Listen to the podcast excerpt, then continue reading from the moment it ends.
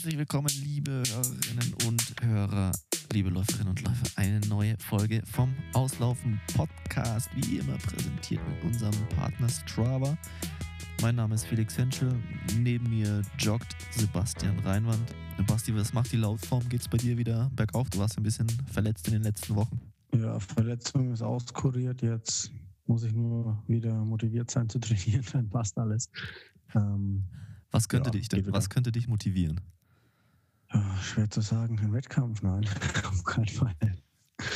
Ähm, ja, die, die paar Pacer-Jobs, die ich jetzt gehabt hätte, sind vorbei. Ne? Ähm, was ich tatsächlich motiviert, ähm, wir hatten jetzt ja ein paar so Laufveranstaltungen mit NTC, also mit Nürnberg Track Club. So sind jetzt inzwischen noch immer so 50 Leute da, auch mittwochs beim Bahntraining. Also ist jetzt schon so viel, dass ich sagen okay. würde, wenn man richtig schnell laufen will, kann man da schon gar nicht mehr laufen mittwochs abends, weil, weil zu viele Leute auf der Bahn sind. Also geht ganz schön was. Wir haben da so eine Meile gemacht, also vor, vor der Steintribüne in, in Nürnberg. Das ist eine 800 Meter Runde genau, also zwei Runden genau eine Meile.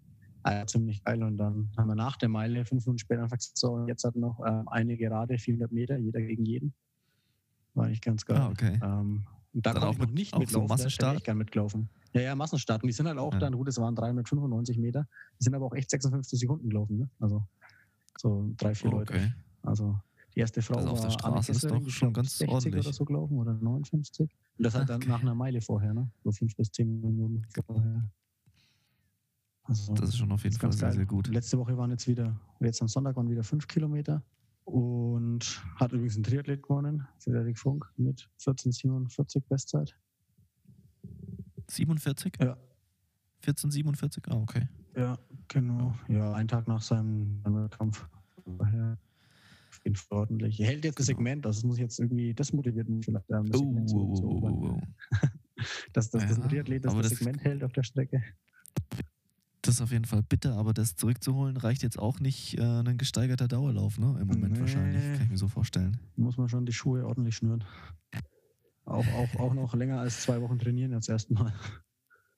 Ja, wäre wahrscheinlich nicht ganz schlecht. Ja. Ja, ähm, ich bin im Moment hier in Livigno im, ähm, im Höhentrainingslager, deswegen ist bei mir auch die Aufnahmesituation ein bisschen anders als sonst und bin, ist für mich das erste Mal in der Höhe. Ich habe ja anfangs gesagt, scherzeshalber, ich, ich spüre nichts. Ich bin oben angekommen und es war eigentlich alles wie immer. Ich konnte einatmen, ich konnte ausatmen. Ich muss aber schon zugeben, der Puls ist schon immer ein bisschen höher und heute am ja, trainingsfreien Nachmittag sind wir so ein bisschen da am Bach entlang spaziert mit etwas schnellerem Schritte, ne? aber zwar auch kein, sag ich mal, ein schnelleres Spazieren und da habe ich es dann schon fast mehr gemerkt, also bei einem Dauerlauf, weil beim Dauerlauf schnaufe ich halt eh immer schon gleich und beim Spazieren, wo du sonst eigentlich dich ganz normal unterhalten kannst, oder auch jetzt beim Podcast aufnehmen, ich merke schon, ich bin schon ganz außer Atem. Das muss also die. der Höhen, Höheneffekt gibt es also doch. Schwimmen? Ich fand es beim Schwimmen ziemlich krass. Ähm, nee, nee, eigentlich da. Also am meisten habe ich es schon wirklich beim, ähm, beim Laufen gemerkt. Ja, beim Laufen weniger. So, also beim Radfahren, finde ich, merkt man sowieso nichts. Fährt man sowieso. Wenn man in den Bergen fährt, ist immer das ja. Gleiche. Oder? Immer gleich langsam. Ich habe einen Longrun gemacht mit den letzten zwölf Kilometern dann bergauf. Das war ziemlich cool. Das hat Spaß gemacht und mich zuerst zwölf Kilometer im Tal relativ flach gelaufen und dann zwölf Kilometer immer weiter so in die Berge rein von, ich glaube, 1800 Meter, wo wir schlafen, bis auf, ich glaube, ich war auf 2100 Metern, so in etwa. Also das hat dann schon, das hat irgendwie Spaß gemacht, weil dann hast du so ein Ziel vor Augen, weißt, also der Rest der Gruppe, die hat dann, haben dann oben auch auf mich, auf mich gewartet, haben mich dann abgeholt und wieder mit ins Tal genommen. Also das war eine ähm, ganz spaßige Sache. Es wäre beinahe passiert, dass ich auch schon so einen Trailrun ausprobiert hätte. Aber oh. dann bin ich doch auf dem Radweg gegangen. Sehr gut. Sehr also, ja. Nee, aber es sind hier viele, ähm, es sind wirklich viele Trailläufer und Trailläuferinnen unterwegs. Dann italienisches GEA-Team ist unterwegs. Und während ich mein Eis dann heute gegessen habe, konnte ich auch auf der Promenaden hier, möchte ich es mal sagen, also auf dem Radweg ähm, neben Bach, einige Läufer beobachten, die doch auch echt schon schnell unterwegs waren. Und ja, ich habe mir sagen lassen, auch bei Tempoläufen merkt man die Höhe hier schon. Ne? Also ich habe bei Tempoläufen so? extrem so gemerkt. Also alles, was schneller ist als Schwelle, da, also ich habe es da extrem gemerkt. Ich war auch das letztes Jahr mal. Und Kater Heinig ist Einfach auch durch höheren Puls? Habt ihr, ja, ja, genau. Höheren Puls und so ein Ticken, ja. Ich habe eh einen eher niedrigen Puls. Ja, schwer zu sagen. Also richtig hoch war der Puls jetzt nicht, aber es war halt einfach Man hat halt gemerkt, Einfach so zäh. aus, ich habe, glaube damals so 10 mal 1000 gemacht, so, ich glaube so 310 oder 305 Grundtempo und dann immer 200 Meter schnell. Und die 200 Meter schnell, die waren so hart, Okay. Wenn du halt am plötzlich ins Anaerobe kommst.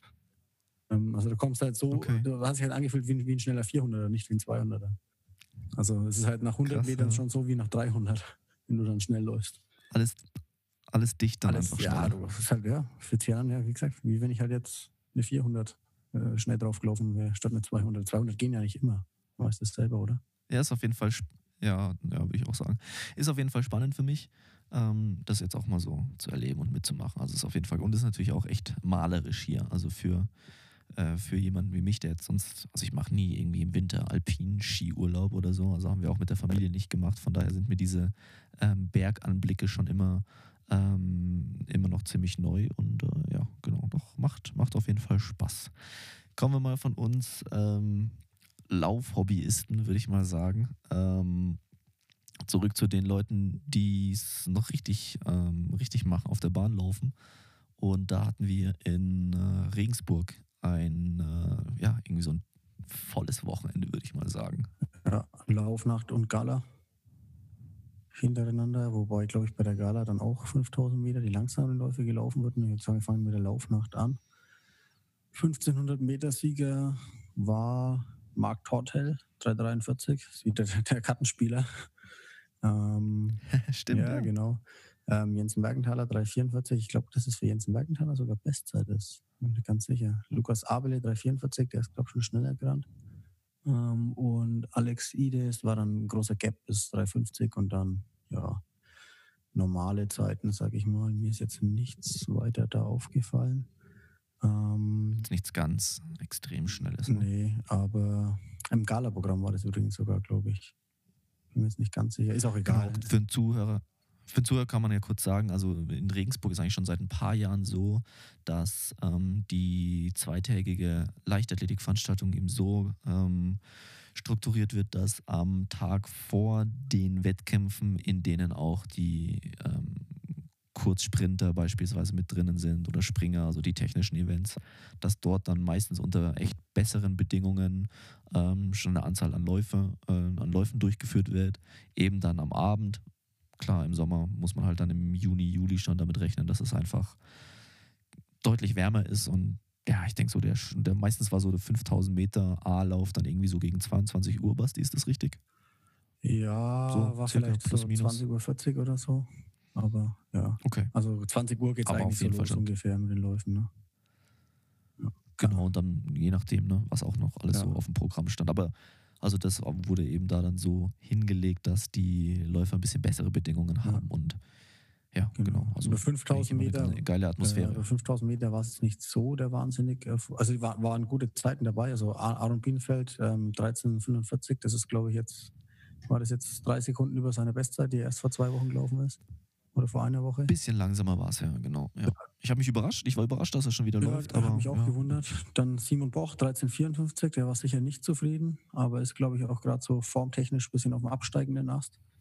Der hat ja früher schon einige Okay. rausgeballert. Also der letzte Zehntausender in Regensburg, also vor zwei Wochen war er auch schon nicht mehr so schnell. Hätte mit man mehr 29 erwartet. Tief. Ja, das ist, glaube ich, auch ziemlich schnell angelaufen. Ne? Ich glaube, der ist da auch irgendwie 14, 13 angelaufen, habe ich gehört, und dann mit 29, 10 oder 05 oder so ins Ziel gekommen. Von daher.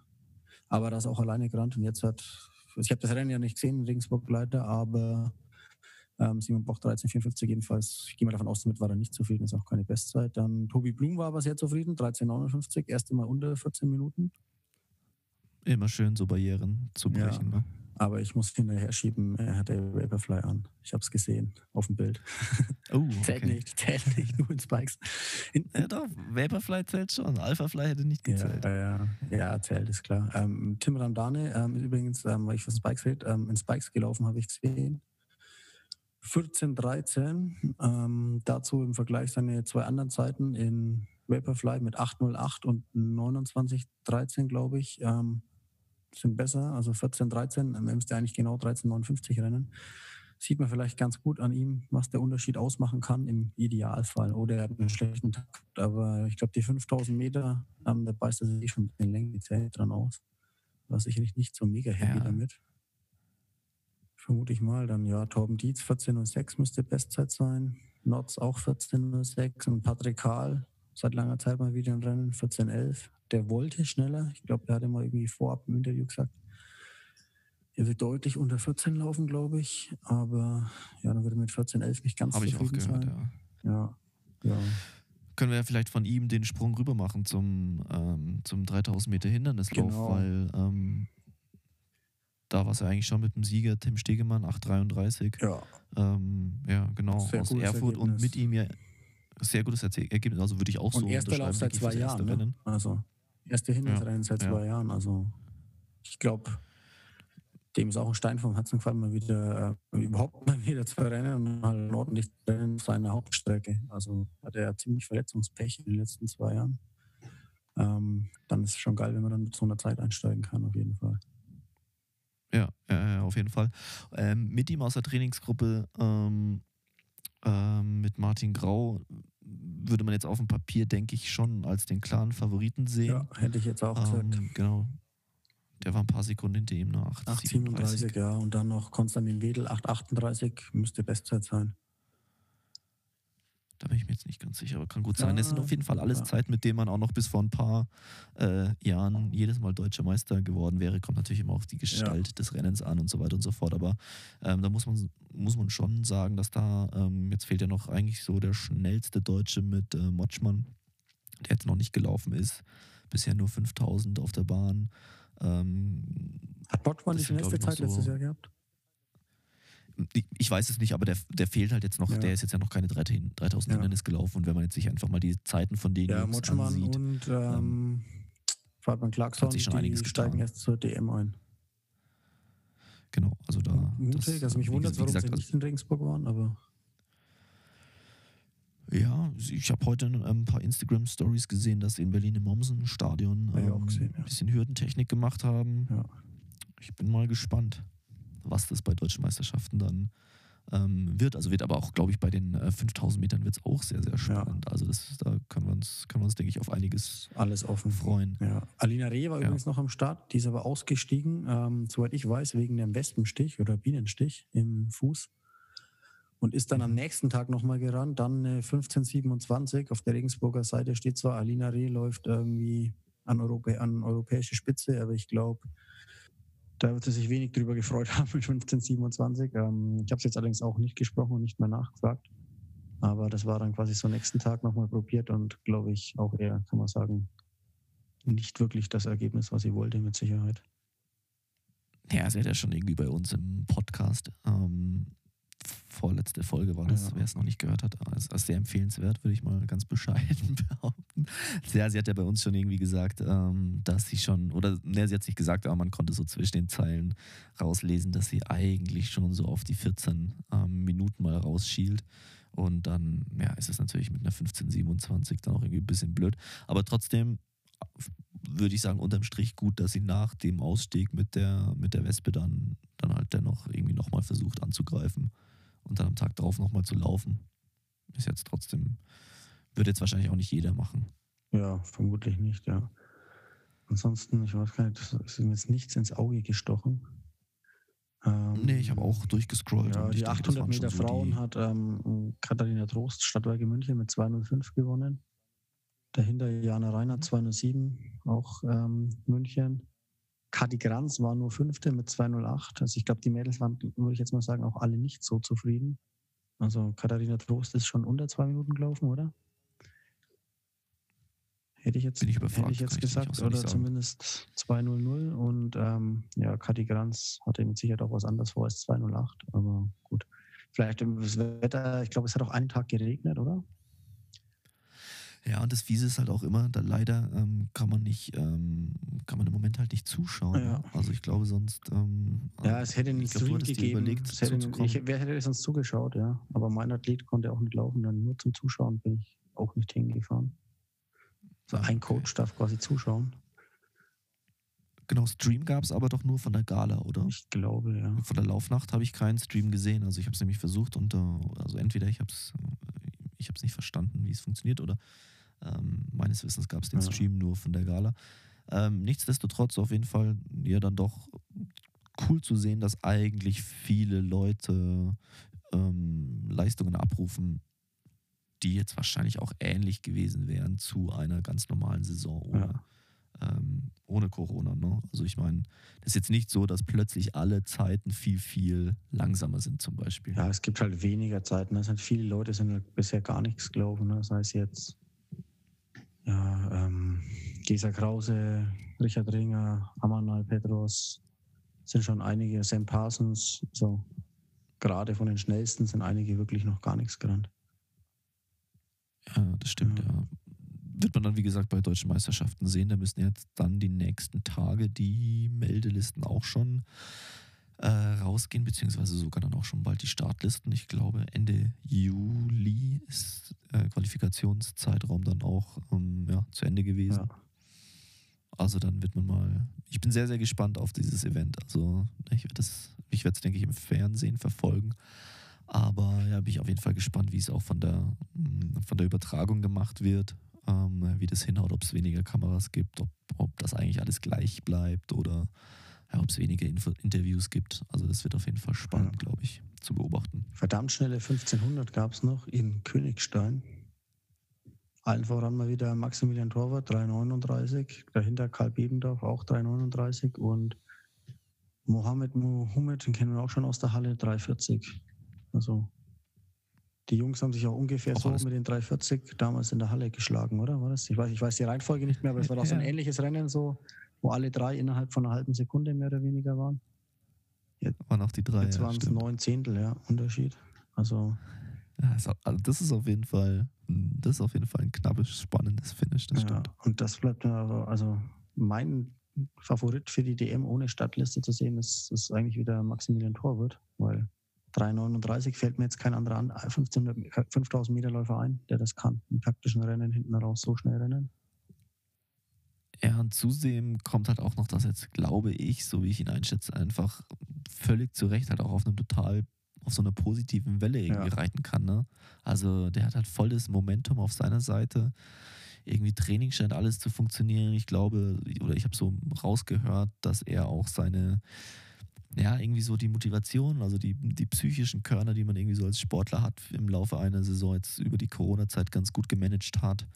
Und das in Kombination natürlich noch mit dem deutschen Hallentitel, den der, der im, im vergangenen Jahr gewonnen hat, äh, beziehungsweise Anfang des Jahres gewonnen hat. Ich glaube, der ähm, ja, der ist einfach fit auf der einen Seite, aber Fitness ist halt nicht alles, sondern die mentale Seite, ja, glaube ich, ist da auch noch Wenn es läuft, dann läuft es. Also der hat ein perfektes ja. Jahr. Ne? Also die 5000 waren ja auch schon, was waren das, 1336? Genau. Sowas, ja. ja. ja, auf jeden Fall. Sehr, sehr gut, ja. Basti, Basti, ich bin mir nicht mehr ganz sicher, haben wir hier im Podcast oder haben wir nach einer Aufnahme über den neuen Pegasus gesprochen? Ein Podcast auch mal vor ein paar Wochen schon. Da war ich noch ziemlich, ja, ziemlich genau. begeistert. Ähm, ja, weißt du, was ich, Moment, Moment, weißt du, was ich gemacht habe nach deiner Begeisterung? Ja, ja ich habe mir den Schuh gekauft. Und hey, also das ist jetzt, glaube ich, vom äh, Pegasus die 38. 37. Version oder 37. Version. Und der Schuh ist jetzt also völlig anders ja. als, sage ich mal, so die letzten fünf bis sechs, sieben, ja, sagen wir fünf bis zehn Versionen die ich jetzt so mitgelaufen bin. Also ich glaube, ich glaube wirklich, der Pegasus 28 war so mein erster, erster Schuh dieser Linie. Ja, glaube bei mir auch. Ja, ist halt so von, von Nike so ein Dauerbrenner, kann man ja mal ganz kurz sagen. Ähm, Dauerlaufschuh und war jetzt irgendwie eigentlich die letzten, äh, die letzten Versionen tendenziell schon so, dass man mit dem auch mal ein bisschen schneller laufen konnte. Fand ich aber schlecht. Also 34, 35, 36, die waren, der war ja fast wie so ein Lightweight-Trainer, hat mich genervt beim Dauerlauf. Also es war so, dass der nach 300 Kilometer jeder Stein durchgedrückt hat im Wald. Ja, vielleicht bist du ein bisschen schwerer geworden, auch das kann natürlich sein. Aber ich fand den Schuh ganz gut und dann hast du gesagt, ja, hey Felix, der ist super. Der ist jetzt mal wieder so richtig fett. So ein schöner Dauerlaufschuh. Genau, ist auch so. Ja, und bist du jetzt immer noch zufrieden mit ja, dem Schuh? mir hat mich stört die Fersenkappe. Also ich habe eigentlich mein Leben lang die Fersenkappen rausgeschnitten. Jetzt habe ich mir gedacht, okay, jetzt läufst du irgendwie viermal die Woche. Brauchst du es nicht mehr machen. Ähm, ja, haben wir gleich beide Fersen wehgetan jetzt von dem Schuh. Jetzt habe ich sie, heute habe ich mich überwunden, die Fersenkappen, ich mal mich drum zu kümmern, weil die bei Nike-Schuhen zu schwer rauszuschneiden gehen. Und ansonsten bin ich nach wie vor davon überzeugt, dass es ein sehr guter Schuh ist. Ich habe jetzt halt nur die Fersenkappe rausgemacht, dass es nicht mehr drückt. Was, was meinst du mit Fersenkappe? Ja, hinten, das Feste an der Ferse. Das innen drin ist halt so eine Plastikkappe. Und dazu musst du den Stoff unten aufschneiden, nach oben ziehen und dann kannst du diese Plastikkappe da rausreißen. Das ist ja eine richtige Ja, Operation. bei so bei manchen Schuhen, so New Balance Brook Schuhen, geht das in fünf Minuten. Und bei Nike Schuhen Okay. dauert es irgendwie 30 Minuten pro Schuh. Hast du sie mit Hand wieder vernäht? Dann, Nein, du klappst es einfach den Stoff runter wieder, machst die Sohle drauf und dann ist der Schuh wie neu. Kein Stress.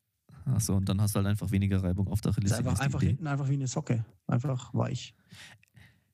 Stimmt eigentlich, vielleicht weißt du das, stimmt eigentlich das Gerücht, dass bei den Nike Zoom Victory Spikes hinten dieses Loch in der Ferse ist, weil beim Bekele, äh, weil der da immer irgendwie Probleme hatte und dann haben die einfach das Loch da durchgetackert und dann auch für alle Leute so verkauft? Oder ist das nur eine ich auch so Marketingstory? gehört. Aber weiß ich nicht, ob es so ist. Ich vermute mal, man hat festgestellt, es stört niemanden und spart Gewicht. Keine Ahnung, war ein Das Gag. ja. Es soll halt, der war ja, die Leute wollten halt einfach barfuß drin laufen, glaube ich. Ja, und man konnte ihn halt dann sehr gut auch wieder aufhängen daran. Also wenn er nass war, dann hatte man hinten schon so ein Loch im ja, Schuh, das konnte man den direkt wieder aufhängen. Felix. Normale Den Menschen, konnte man aber auch als hin. machen, normale Menschen machen ihre Nee, Schuhe nee. nicht nass. Also so der ein oder andere Läufer pinkelt sich ja auch mal ein. Ja, Kann das passieren? So. ich erstens und zweitens-. Nee, nee, ich nicht. Ähm, aber ähm, das ist äh, eine andere Folge. Ähm, ah, jetzt bin ich ganz ab, also jetzt äh, völlig aus dem Konzept. Ich, Felix Aber, ganz ähm, rot, ich hat sich vielleicht doch eingepinkelt in Spikes. Beim Hindernislauf merkt es ja niemand. ja. Aber was ich, äh, ich bin mit den Hindernis gelaufen, aber die sind so schnell gebrochen, dann die Schuhe. Also, ähm, ja, nee, ging, Mhm. ging schon, aber halt nicht, nicht lange. ja, ne? die meisten Insgesamt Mamba ist war das das- doch so der Hindernisschuh, oder? Genau, ja, ja, richtig. Mamba, der war ein bisschen fester. Der hat mir sehr, sehr gut gefallen. Insgesamt war es früher, ah Mann, wie das klingt früher, aber noch so, ich sage jetzt mal, ja, halt irgendwie so vor fünf bis zehn Jahren war es trotzdem so, zumindest von meiner Wahrnehmung aus, es war echt immer ein Kampf, an Spikes zu kommen. Also du hast in Deutschland schnell Spikes, vielleicht einen Adidas bekommen. Wenn du Glück hast, konntest du halt nach Herzogenaurach ins Outlet fahren, weil es halt von, von dir oder von mir zu Hause aus jeweils Ja. recht äh, kurz ist. Aber ansonsten musstest du irgendwo bei runningwarehouse.com die Dinge um die halbe, halbe Welt ähm, schiffen lassen oder fliegen lassen. Und mittlerweile ähm, ja, haben die halt selbst im Nike äh, Store zum Beispiel ähm, oder auch bei Adidas, glaube ich, ganz normal im Online- im Online-Shop ähm, doch eine, eine Auswahl. Also Auswahl, verschiedene Modelle, verschiedene Farben an Spikes. Also früher hätte es das nicht gegeben. Ja, definitiv. Also ich kann mir auch nicht auf alles in den USA bestellt. Früher, ja, ne? auch Ja. meistens gleich einfach drei Paar oder drei Modelle und man, die wirst du dann schon wieder los, wenn du dann nicht willst. Aber Ich bin auf jeden Fall, ich bin auf jeden Fall jetzt hier den äh, Pegasus gelaufen. Und ich, ich- also ich, das, kennst du das, wenn du so Schuhe anziehst und dann, dann, dann patscht man so beim Laufen? Dann ist es dann so richtig laut. Heute bin ich das erste Mal seit, längerem, Ze- seit längerer Zeit mal wieder mit einem Podcast im Ohr gelaufen und äh, habe dann die Schuhe nicht gehört und siehe da, das ganze Gefühl war schon viel besser. Also sie, die, sie fühlen sich nicht schlecht an, aber ich bin irgendwie nicht, nee, ich bin nicht so ganz überzeugt davon. ich glaube, man ist es vielleicht nicht mehr gewohnt, so einen normalen, einfach einen ganz normalen Schuh zu tragen, der auch ganz normal 300 Gramm wiegt oder so. Weil irgendwie ja. die ganzen Dauerlaufschuhe wiegen ja sonst auch alle nur, sind auch alle mega bouncy jetzt bei Nike. Also, Hast du den Turbo mal gehabt? Pegasus Turbo? Nee, nee, nee. Ja, das ist ja Ich weiß nur, dass das ist besser als der jeder Wettkampfschuh von Adidas. Also mit dem Schuh kannst du einfach einen Wettkampf rennen. Obwohl das ein eigentlich, ja. Der ist extrem leicht auch, ne? Ja, und halt, halt, halt so bouncy. Also es macht halt einfach Spaß, wenn man den anzieht. Ah, okay. Nee, habe ich bisher nur in der Hand gehabt und gemerkt, boah, der ist aber auch echt leicht. Aber ja, irgendwie, ich glaube, mm, dass man aber in, bald mal wieder so zurückfinden wird, oder ich würde das, glaube ich, auch manchen Leuten empfehlen, nicht alle Dauerläufe und alle Läufe in irgendeinen Vaporfly oder vielleicht äh, gar keinen Schuh mit Fly am Ende äh, zu tragen, sondern einfach einen normalen Dauerlaufschuh Genau. und im Wald zu laufen, weil ich glaube, das ist schon nicht schlecht, auch irgendwie gesunde, feste Sprunggelenke zu haben und ähm, ja, und auch irgendwie da, ja, ich habe halt so ein bisschen die Befürchtung, wenn Leute alles irgendwie in diesen Schuhen machen, dann, ja, dann kommst du vielleicht irgendwann mit anderen Schuhen gar nicht mehr zurecht. Ja, könnte man natürlich auch sagen, okay, warum sollte ich mit anderen Schuhen laufen, wenn ich, wenn ich im Vaporfly laufen kann, macht halt viel mehr Spaß. Ich bin immer schneller. Ja. Ja, Also ich habe früher auch wenig Spikes im Training getragen. weil ich eigentlich keine große Anpassung Mhm. gebraucht habe. Und ich habe mir halt gedacht, ja, ist geiler, wenn ich im Wettkampf dann alles in Spikes renne. Also wenn ich 6 mal 1000 gemacht habe, bin ich davon drei in Flats gelaufen, drei in Spikes oder so. Oh, ich musste wahnsinnig viel in Spikes trainieren. Also das, die erste Spike, also die erste Trainingseinheit, wo ich ein paar Läufe, ein paar Kilometer in Spikes gemacht habe, die war also Weltuntergang danach. Ich konnte nicht laufen, ich hatte so feste Waden. Also ich musste das schon immer echt viel, viel mit einbauen und ja. Ja, aber klar ist das natürlich voll individuell und, und Typsache irgendwie noch. Ja, Philipp hat sogar im Marathontraining noch ähm, Sprinttraining in Spikes gemacht, Uh, okay. weil er es krass. weil es halt geil findet. Steppke fand es auch geil. Und Ja, wenn man sich nicht verletzt dadurch wenn er oder so. eine Bahn, wenn er auf eine Bahn betritt, dann hat er Spikes an den Füßen. Ja, das kann ich auch so. Ich war neulich kurz davor, mir auch mal wieder welche zu bestellen. Echt? Aber ich muss zugeben, nur, ja, aber ich muss zugeben, nur weil ich fand, dass sie geil aussahen. Geil. Vielleicht wäre ich dann irgendwann mal, hätte ich mal eine Steigerung damit gemacht oder so. Ich hätte auch mal wieder Lust, über so einen Hindernisbalken zu laufen. Das Problem ist einfach, die Dinger kippen nicht um und wenn du dann irgendwie hängen bleibst mit dem Knie, dann ist halt doch irgendwie, Ja. irgendwie was Größeres kaputt. Oder den, äh, hast du den Sturz vom, Mensch, wie hieß der Österreicher? Günter Weidlinger? ja. Oh ja. Wo war das? 2006? Der, oh, 2006 Göteborg, als Fitchen Europameister wurde über 10.000, oder? das kann gut Oder sein. war Der das ist auf jeden oder Fall war das so Barcelona? Ich hätte jetzt 2010? gesagt, es war ein bisschen, ja, ich hätte gesagt, eher, eher ein bisschen, mm, noch nicht so lange Da war her. Philly mit dem Rennen, oder? Äh, Film und Girmay? Film und Girmay war, glaube ich, mit dem Rennen, es war ein Vorlauf. Ich hätte jetzt gesagt, ein Vorlauf auch von einer Weltmeisterschaft. Ah, okay. Genau, weiß ich aber Ich nicht. dachte, das ist Auf jeden Fall kann man das, man kann das mal schildern. Äh, ich werde einen Link raussuchen zu dem Video. Das ist also wirklich ein böser Sturz. Ne? Ähm, ist auch glücklicherweise nichts passiert. Er ist halt so gestolpert in einem Impulk, dass er vor dem Hindernisbalken zu Fall gekommen ist und halt voll mit dem Schädel an diesem Ding gedotzt. Der war richtig K.O. Ne? Also Ja. die mussten noch ein paar Runden dann um ihn rumlaufen. Ja, das ist leider ähm, passiert sowas immer mal wieder. Aber wie gesagt, ist ja alles ganz gut ausgegangen und aber ja, irgendwie so eine Sache, solche Sachen bleiben halt dann trotzdem in Erinnerung. Von daher, ähm, ja. Das lustigste Erlebnis, was ich eigentlich mal hatte in einem Rennen, also ich habe mich auch schon mal selber ähm, auf die Fresse gelegt, aber ähm, ich war mal im deutschen Meisterschaftsrennen und ein, ähm, ein Trainingskollege, ähm, ja, oder kann man schon sagen, auch ein Freund, ähm, live Schröder Grönefeld, wenn er das hier hören sollte, live, du bist gegrüßt, auch 3000 Meter innen ist früher gelaufen. Der war in der führenden Position und läufst ja die erste 400 Meter läufst ja alles ganz normal. Ne? Also, da, also da ist dann zwar schon der erste Balken, aber du biegst irgendwie nicht rein zum Wassergraben. Und dann biegst du halt das erste Mal zum Wassergraben ein. Und live ist halt einfach weiter auf der äh, Bahn sozusagen außen dran fast vorbeigelaufen. Ah, wie, wie beim. Hat- das war auch in dem Rennen bei Gisa Krause so bei der WM. Ja, genau, das ist auch so Der passiert. Und dann hat ja. irgendjemand hat noch, irgendjemand hat noch rübergerufen, hey, live. Woraufhin er halt dann da irgendwie über diese Blumenkübel ähm, gestiegen ist, die dann da irgendwie so auch als äh, visuelle Abgrenzung äh, galt und dann aber auch scheinbar noch regelkonform den Hindernisgraben ähm, über, ja, überwunden hat. Und dann äh, ging das alles, aber es war auf jeden Fall, ähm, ja, es war schon, man musste schon selbst im Rennen so ein bisschen in sich reinschmutzen. Sehr gut. ja. Das war wirklich sehr gut. Ja, das war eins, auf jeden Fall eins meiner Highlights, würde ich sagen. Sowas kann dir halt bei äh, 5000 Metern nicht passieren. Aber was da passieren kann, was ja auch immer mal wieder passiert ist, dass Leute früh, äh, zu früh ähm, aufhören ne, und, und einen Schlussspurt ansetzen. Das ist eigentlich auch Wahnsinn, wie oft sowas passiert. Ja, ich glaube, Carsten Schlange ist das zweimal in der Halle passiert, über 3000, oder? Gegen Float. Ja. Ich glaube, zwei Jahre hintereinander. Also, das muss auch erst mal bringen, oder?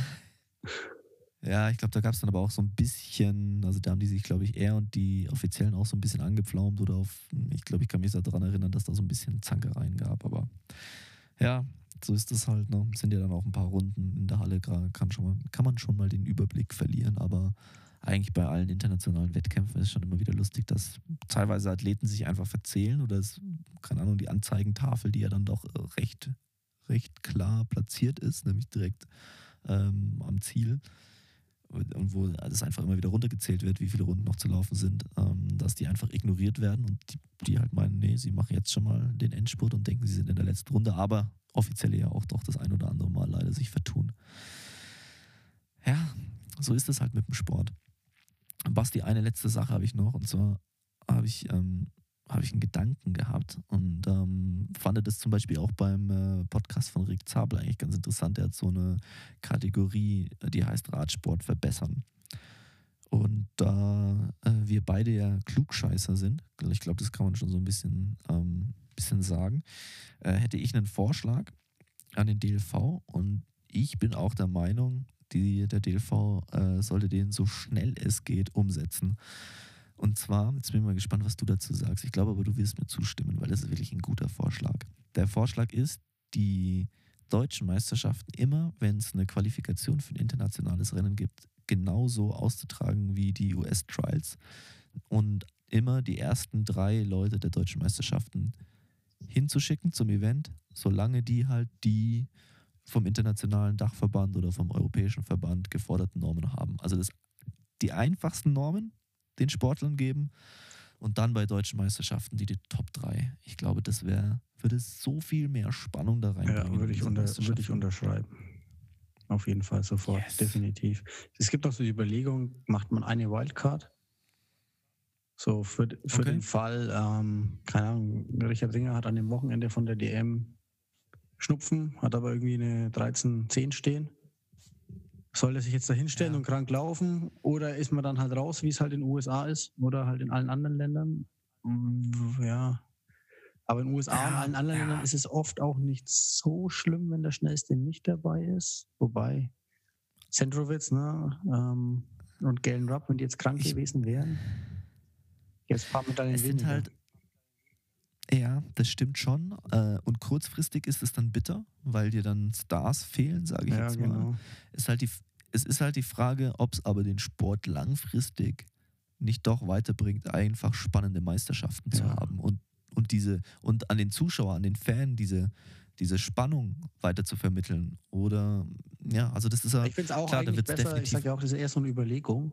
Macht man dann eine Wildcard ja. oder nicht? Aber ich finde es fast auch ohne besser, weil dann ist es auch so, dann muss Richard Ringer auch nervös sein am Start. Ähm, darf auch nicht stolpern. Und das kann ne? halt alles passieren. Also ja, zum Beispiel genau, Hindernisse, das ist ja zum Beispiel äh, noch krasser, ne? da passiert ja noch mal schneller was.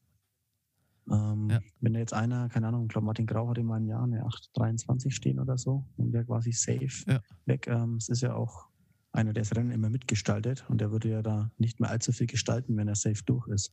Da hast du schon recht, ähm, langfristig macht es das auf jeden Fall spannender. Und jetzt habe ich mir nochmal überlegt, äh, wenn man das weiterdenken würde, ob man vielleicht das sogar noch die Qualifikation für deutsche Meisterschaften sogar noch so gestalten könnte, dass man Na, sich bei Landesmeisterschaften nee, oder was so. Was will ich auf den Landesmeisterschaften? Alter, was, was wisst ihr da? Das sind noch. Äh, was ich, ah, das sind ja Rennen, das ja, ist ein absoluter Witz, die Rennen. In Bayern, in Bayern würde das jetzt noch funktionieren weil halt ein paar Schnelle in ja. Bayern sind, zufällig wegen Regensburg, aber du kannst halt auch einen Landesverband haben, wo niemand da ist. An dem Tag würdest du aber lieber in Belgien Flanders Cup 1500 Meter oder 3000 rennen in der Vorbereitung. Ähm, das bringt ja gar nichts, in Schwachsinns 5000er zu rennen, irgendwie zwei Wochen vorher oder drei Wochen vorher und dafür ein 1500 Meter Rennen sausen zu lassen oder ein 3000 Meter Rennen, wo du eh schon sehr begrenzte Möglichkeiten hast, immer solche Rennen zu kriegen. Das würde ich nicht machen. Also ich denke, klar, ich denke, klar, man muss gucken, wie, äh, also dass es sich halt keine Überschneidungen geben zu wirklich ähm, interessanten ja, Rennen, wo dann auch Normen abgehakt werden können. Wir haben ja 16 Bundesländer, wie ja. soll das hinhauen? Alles an einem Tag. Ja, es funktioniert das sowieso nicht. Das ist, Landesme Landesmeisterschaften, alles an einem Wochenende. Ja, das funktioniert sowieso hundertprozentig nicht. Wahrscheinlich gibt es auch zu viele Kampfrichter. Oh, das ist, ne, oh das, ist, das ist wahrscheinlich ein guter Punkt. Das ist ein guter Punkt. Ja, mein Gedanke war halt der, dann, dann kriegst du ja der LADV so das Landesmeister. Moment, Moment, dann kriegst du es nämlich hin, dass die Landesverbände, dass die Meisterschaften auch spannender werden. Ne? Und dann kriegst du einfach da mehr Leute auch an. Ja, da werden die da spannender. Das war meine Idee. Also jetzt ganz ehrlich, es gibt so Landesverbände. Ach, was ist das spannend? Was, ja, was, was bringt das, wenn jetzt ähm, aus Bayern, wenn die sich pro Landesverband soll nicht dann drei qualifizieren oder wie soll das laufen? Das, scheiden ja, von zehn Regensburgern sieben aus. Ähm, und aus irgendeinem anderen Landesverband kommen Leute mit, mit, mit 14, 30 Bestzeit rein, weil es in Mecklenburg-Vorpommern niemanden gibt. Also. Ja, genau. Also ich, das, ich sage noch, das Dafür ist, unsere, Gedanke, unsere Struktur zu schwach. Das kann sich halt ähm, USA leisten in der NCAA mit, mit irgendwie ja, genau, aber, und Conference-Meisterschaften und sowas. Aber ich, halt denke aber trotzdem, wenn du es, ich denke, ja, genau. Aber die Frage ist ja, kann man nicht trotzdem auch auf Landesverband eben, also vielleicht, klar muss man vielleicht manche Länder zusammennehmen und oder man muss irgendwie Qualifikationsplätze ähm, irgendwie anteilig verteilen, keine Ahnung, da kann man ja mal sich, äh, man kann das ja mal weiterdenken. Und meine Idee dahinter war einfach die, dass du dann halt bei bayerischen Meisterschaften vielleicht vollere Felder hast oder bei, du kannst ja auch sagen, du machst irgendwie Nord- und Süddeutsche nochmal irgendwie so als Vorqualifikation, wo du halt einfach Meisterschaftsrennen hast, die wiederum andere, so sage ich mal, noch eine dritte Reihe an Läufern, Läuferinnen motivieren, weiter zu trainieren, weil sie halt sagen, okay, sie haben vielleicht da und da die Möglichkeit, sich für deutsche Meisterschaften zu qualifizieren dadurch. Ja, aber haben sie die? Hat also die dritte Reihe die Möglichkeit, ähm, irgendjemanden aus Regensburg zu schlagen bei der bayerischen Meisterschaft? Da muss es sich ja schon. Ich, also wie soll das gehen? Ich kenne jetzt nicht. Das funktioniert nicht. Ich kenne jetzt nicht so viel. Ich kenne jetzt nicht so viel aus Regensburg, aber ich, ich, ich denke nur, wie schafft man es, Motivation, ähm, ja. Motivation von Sportlern hochzuhalten. Ne? Und ich, ich, ich habe es halt schon oft gesehen, dass es einfach nur bei bayerischen Meisterschaften eine Teilnahme oder so, das ist halt für viele Sportler dann irgendwie scheinbar, wenn sie dann irgendwie mit dem Abi fertig sind und ganz normal mit dem Studium und so anfangen. Das ist halt, für manche ist es das noch, die sagen halt, ihnen macht die Bewegung auch viel Spaß und so, aber für manche Leute ist es das halt nicht. So, deswegen ist halt die Frage, klar, wie man, ja, vielleicht kann man das irgendwie aufwerten, das war so der, der Gedanke daraus. Aber wir können auf jeden Fall äh, festhalten, um auch den Podcast dann zu beschließen, dass wir eigentlich beide, wir würden beide eine Petition unterschreiben, für Trials. Für, ne, für Trials. ich schon mal zwei Unterschriften, das ist eigentlich schon mal ganz gut. Genau. Ich denke so, wir kommen Unsere Stimme durch. ist ja auch viel höher Weil, gewichtet. Wir sind ja ein Einfluss, einflussreiches Echt? Medium. Hast du gesehen, wir sind ähm, bei mhm. Süddeutscher Zeitung Platz 3 für Running Podcasts. Ja, das, ah, das habe ich das auch gesehen. Vor uns ist ja, genau, genau. Das habe ich gesehen. Vor uns war die Runners World, kann man kurz sagen, mit ein paar Punkten und dann, ich glaube, viermal so viele Punkte hatte Fat Boys Run. Ja, und die haben aber auch alle halt vielfach so viele Hörer, weil sie natürlich ein breiteres Publikum haben. Aber das gebildete ja. Publikum der Süddeutschen Zeitung ähm, entscheidet sich. Ähm, entscheidet sich natürlich für den intellektuell wirklich herausstechenden Podcast. Genau. Mit Sebastian Reinwand. Mein Name ist Felix in, diesem, in diesem Sinne würde ich sagen, ja, es ist alles gesagt. Wir sehen uns im, wir hören uns, oh meine Güte, wir hören uns in der nächsten Folge. Vielen, vielen Dank. Vielen Dank natürlich auch alle ähm, Hörer, die sich da äh, gemeldet haben und ähm, ihre Stimme gegeben haben und jede Folge ihr Ohr schenken. Also mich freut es wirklich sehr. Jo, bis zum nächsten Tschüss. Mal. Ciao.